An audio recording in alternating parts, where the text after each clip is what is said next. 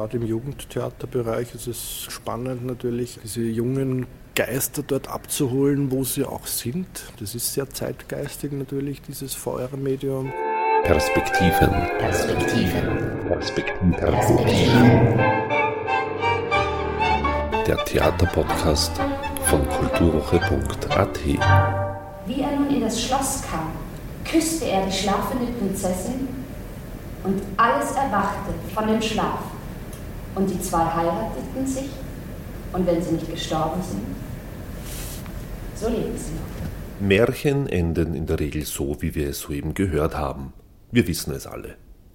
In diesem Fall handelt es sich um die Märchenerzählung von Dornröschen, das wieder einmal auf die Theaterbühne gebracht wird. Allerdings weder als stringente noch als konventionelle Aufführung, sondern unter Einbeziehung von VR, Virtual Reality, und musikalisch genährt mit neuen Klangspektren und Sounds vom Ensemble Airborne Extended. Man sagt, wer jeden Tag Alkohol trinkt, ist ein Alkoholiker. Oh. Aber ich habe doch noch ganz andere Süchte.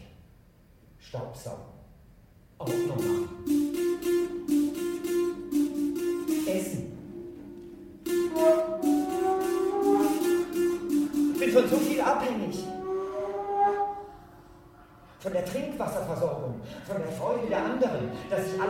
Alle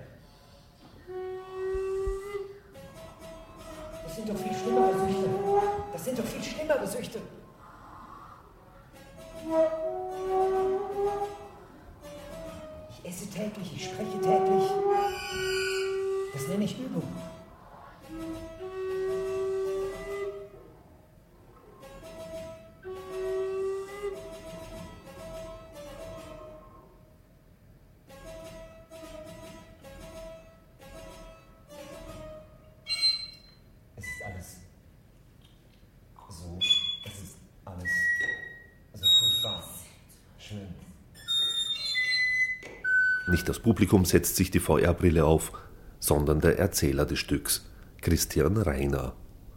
Das Publikum sieht, was er im hundertjährigen Schlaf sieht, denn die VR wird in den Bühnenraum transformiert. Klingt spannend, ist es auch. Etwas belastet die Umwelt. Brrr. Etwas belastet die Welt. Brrr. Überall Leute, die etwas machen wollen. Was gibt es denn daran nicht zu verstehen? Brrr. Es denn daran nicht zu verstehen?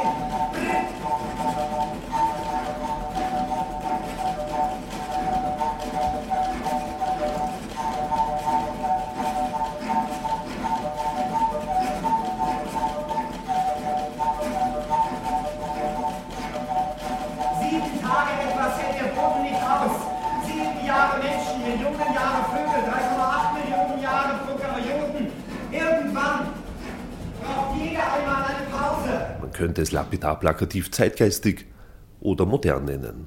Und tatsächlich ist die Theaterperformance gestochen und weg für Personen ab 14 Jahren eine Produktion von Netzzeit für das Festival Wien Modern 2018, uraufgeführt im Dschungel Wien.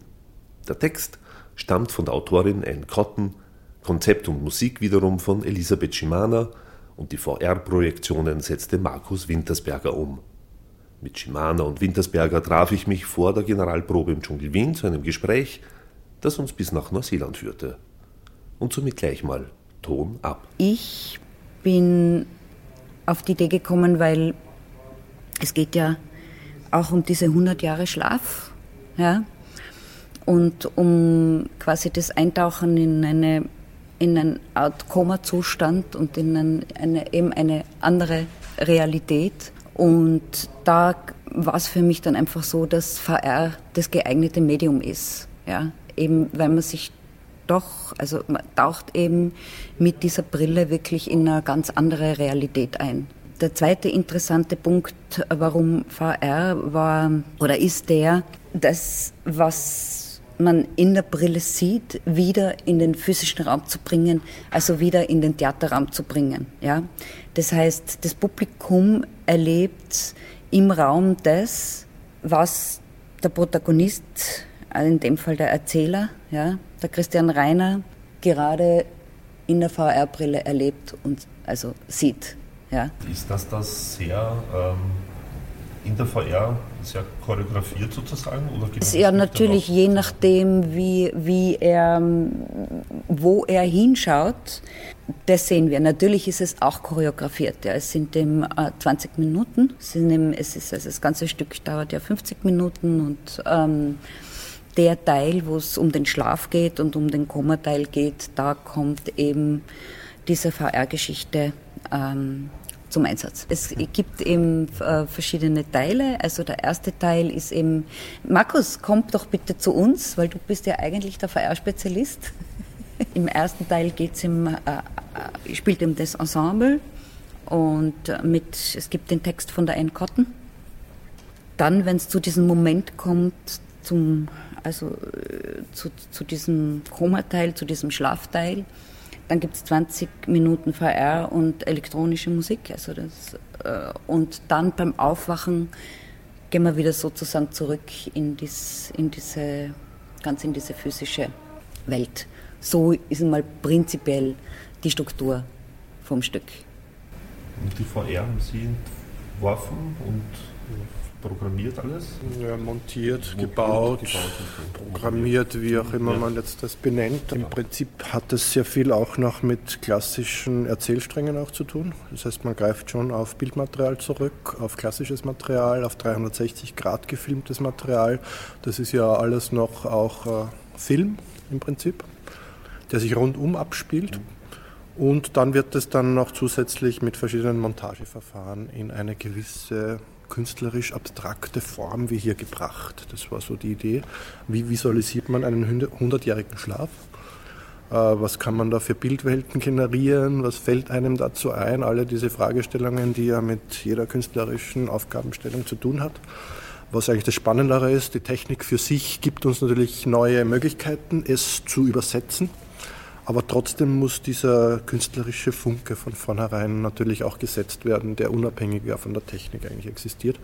Und das Spannende ist halt hier auch wieder die Übersetzung noch einmal des VRs, das heißt des virtuellen Raums oder des 360-Grad-Videoprojektionsraums der zumeist ja in der Brille nur sehr autark oder äh, solipsistisch erlebt wird, äh, in eine Bühnensituation wieder zurückzuwerfen. Das heißt, was passiert da, wie kann man das machen, wie kann man die Übersetzung, Übersetzungsschlüssel finden, die räumlich funktionieren und die auch quasi das gesamte Setting äh, verbinden zu einem, dieses Modewort, immersiven Gesamtraum verschweißt und das Publikum dementsprechend auch teilnehmen lässt an dieser Erfahrung wäre es eigentlich auch die Überlegung gewesen, also kann man ja sozusagen, dass ja das Publikum das Feuerbringen bekommt und äh, also sprich einen anderen Weg zu gehen. Hier ist es ja eben, ein mhm. Schauspieler trägt die Feuerbrille und ja.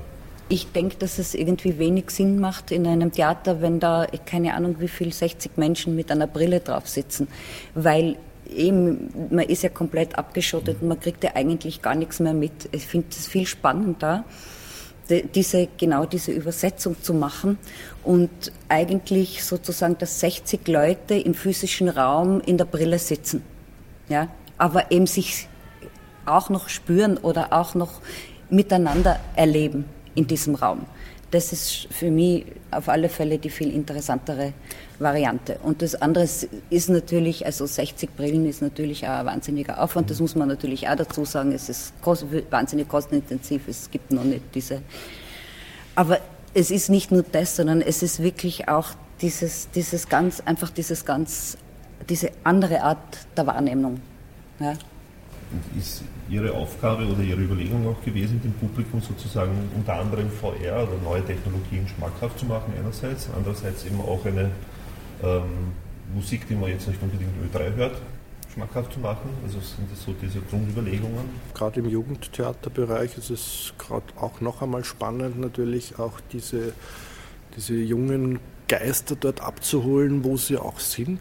Das ist sehr zeitgeistig natürlich, dieses VR-Medium, kommt sehr stark aus der Gaming-Geschichte natürlich.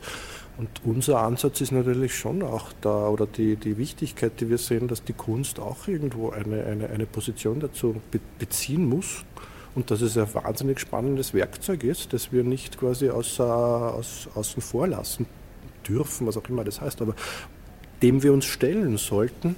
Und das nehmen wir gerne an und versuchen auch da äh, Fragen oder Antworten zu, zu, in den Raum zu werfen, die möglicherweise darüber hinausgehen, was sonst so unter VR unter verschiedenen Schlagwörtern läuft. Weil das ist ja alles auch eine Erfindung natürlich, wie wir wissen, diese ganzen Dinge. Die gibt es ja noch nicht so lange. Das sind ja Begriffe, die werden ganz bewusst auch erfunden, um auch damit eine gewisse Dynamik zu erzielen.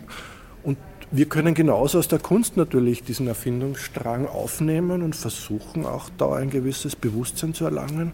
Was heißt das für uns künstlerisch, äh, damit jetzt umzugehen und wie verbindet uns das? Und das ist ein wunderbares Medium, was man hier sieht, dass es quasi ein eine Jahrhunderte hier verbinden kann, wenn man die alten Instrumente sieht, die Schauspieler sieht, die Bühne sieht, das Theater sieht, den Theaterraum per se aus virtuellen Raum, weil das darf man auch nicht vergessen, das ist ja ein VR-Raum, der ist schwarz, black.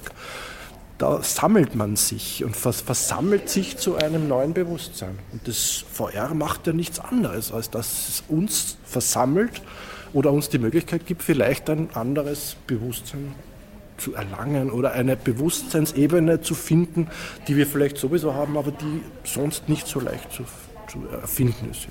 Und sind die Vorbereitungen für so ein Stück dann auch gänzlich anders als eben ein herkömmliches Theaterstück, das rein auf der Bühne stattfindet? Prinzipiell sind meine, haben meine Arbeiten immer etwas mit Raum zu tun oder mit verschiedenen Räumen zu tun. Also das ist einfach etwas, mit dem ich mich schon sehr lange äh, beschäftige. Ja? Und ich habe schon in den ähm, frühen 90er Jahren mich mit, also wie gerade eben Videoübertragungstechnologien und solche Dinge, habe ich mich schon äh, damit beschäftigt, weil ich eben auch der Meinung bin, dass man sich diesen neuen Technologien künstlerisch einfach stellen muss. Oder mich interessiert das einfach, was mache ich damit? Ja? Wie, wie kann ich mit sowas umgehen? Was sagt das? Ja? Ähm, und eben, was, was will ich damit erzählen? Ja? Und vielleicht eben äh, andere äh, Aspekte reinbringen als die, die man eben gewohnt ist. Eben nicht Gaming jetzt in dem Sinn, sondern eben als Instrument für so eine Rauminszenierung. Weil eigentlich haben wir hier eine, eine musikalische und bildliche Rauminszenierung. Der Basisstoff, die Geschichte, das, das Märchen sozusagen, Woher kam diese Überlegung, eben diese sehr alte Erzählung oder, oder Volksweise herzunehmen? Also das war ganz einfach eine Anfrage von Wien Modern und Netzzeit, äh, ob ich etwas zu Grimms Märchen äh, machen möchte, weil ich habe schon vor vielen Jahren einmal eine Produktion gemacht mit dem Rundfunk, da ist eine CD-Serie rausgekommen. War natürlich ganz anders und ähm, dann gibt es ja dieses Thema Sicherheit und ich habe mir nur, ich habe mal so wieder diese, diese ganze, ganzen Grimms Märchen wieder angehört habe mich dann fürs Dornröschen entschieden, weil mir der 100-jährige Schlaf einfach in, zu, zu diesem Thema so angeregt hat und ich mir eben gedacht habe, ja, wie wäre es denn, wenn wir doch einfach mal 100 Jahre schlafen und man sich so quasi sich die Welt vielleicht ein bisschen erholen könnte. Das war mal so ein Ausgangspunkt. Und dann kam ich eben über eine Bachelorarbeit von der Sophie Wolf, zu diesem Urtext, zu dieser Ölenburger Handschrift, die erste Transkription.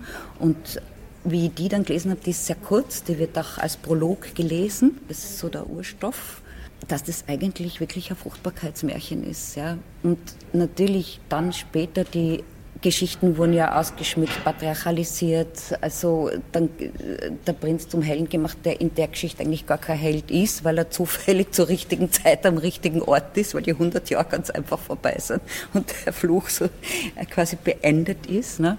Aber eben auch interessant, die äh, Königin kriegt lang keine Kinder, dann kriegt sie endlich eins, dann kommt dieser Fluch, dann, und zwar genau in dem, zu dem Zeitpunkt, wo das Mädchen in der Pubertät ist. Ja, und deswegen auch 14 plus, weil es halt schon stark um diese, diese Zeit geht, wo, wo die Hormone anfangen sozusagen zu sprießen und wo die Sexualität wichtig wird, wo die Frage der Reproduktion wichtig wird, also all diese, all diese Dinge.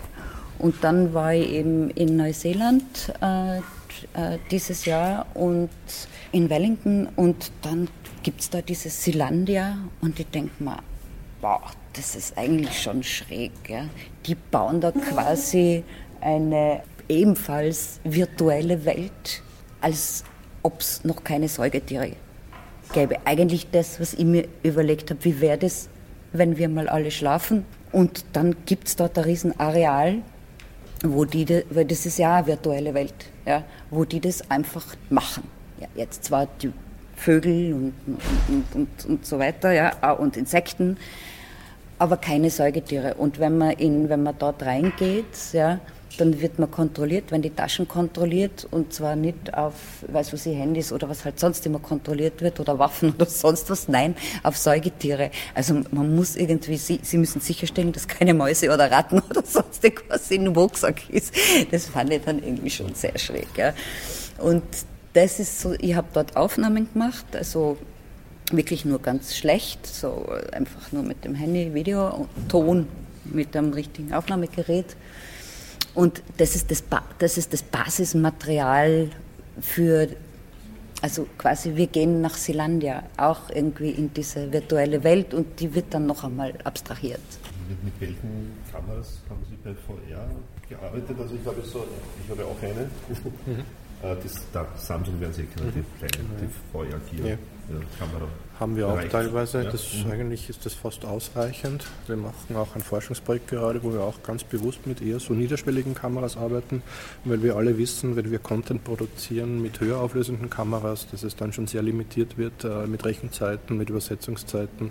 Äh, schöner wäre es natürlich, mit höheren Auflösungen dann noch zu arbeiten, gerade in der Brille. Aber jetzt hier bei unseren Aufgabenstellungen oder Fragestellungen äh, sind die teilweise sogar eben ausreichend. Äh, das wird, Ganze wird dann natürlich noch einmal in Montageverfahren äh, durchgeknetet, durchstrukturiert und kriegt dadurch eine andere Dynamik. Äh, da gibt es ja gewisse Softwaren dafür, mit denen man verwenden kann.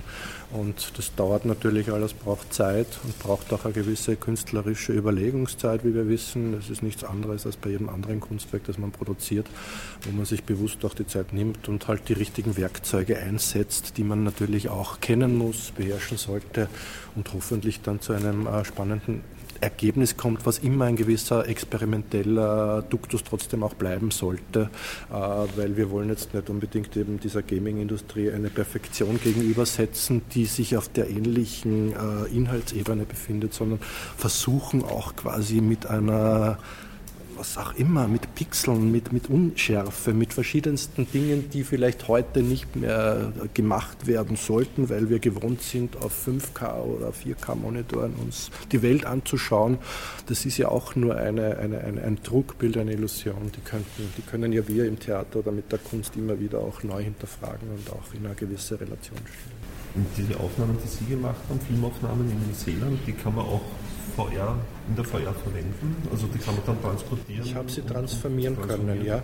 Ich habe sie quasi wieder in diese Montageverfahren hineingesetzt und konnte dadurch auch durchaus ganz, glaube ich, für die Elisabeth auch so Erinnerungsmarker hineinsetzen, ja, was, glaube ich, ganz wichtig auch ist in so einer authentischen Spur, die wir dann versuchen auch, oder wo ich versuche auch natürlich das zu finden. Ja. Wie, wie, oft wird das Stück dann sozusagen, also wird es dann noch außerhalb von, von Wien modern dann auch noch, ist das geplant, irgendwie das weiß ich nicht. zu werden? Oder weil das ja eben doch eine recht aufwendige, teure Produktion ja. ist, würde ich jetzt mal sagen, schätze ich mal. Also das ist dann eine Sache, die Netzzeit eigentlich angeht, weil Netzzeit hat ja das Stück eigentlich produziert. Und ich denke mir, ja, jetzt müssen wir es einmal spielen und dann wird man sehen, ob man es nur woanders unter also sozusagen unterbringt, was in dem Fall ja wirklich nur im deutschsprachigen Raum geht, weil der Text natürlich sehr äh, große Präsenz hat, der Text von der Enkotten, ja. Und als, als reine VR-Produktion sozusagen? Ja, kann man sich schon machen, die 20 Minuten, die mhm. VR sozusagen, diese Koma-Sequenz, ja, aber in der Perfektion funktioniert es natürlich ja. so in so einer Übersetzung. Aber gibt es da auch schon irgendwie Plattformen oder so? Oder, oder wie ist es? Weil es, ist, meine, es gibt ja eine, eine Feuerszene in Wien. Exakt, genau. Ja. ja, es gibt es frei, wo ja, sich auch die Szene trifft. Dann Feuer Vienna auch, ja. Genau. Sie sind sehr lebendig und sehr, sehr engagiert auch in dem, in dem Gebiet. Das, die einfachste Möglichkeit ist es auf YouTube zu stellen oder auf Vimeo, weil das sind alles Plattformen, die mittlerweile 360 Grad Video-Content äh, absorbieren, aufnehmen, abspielen.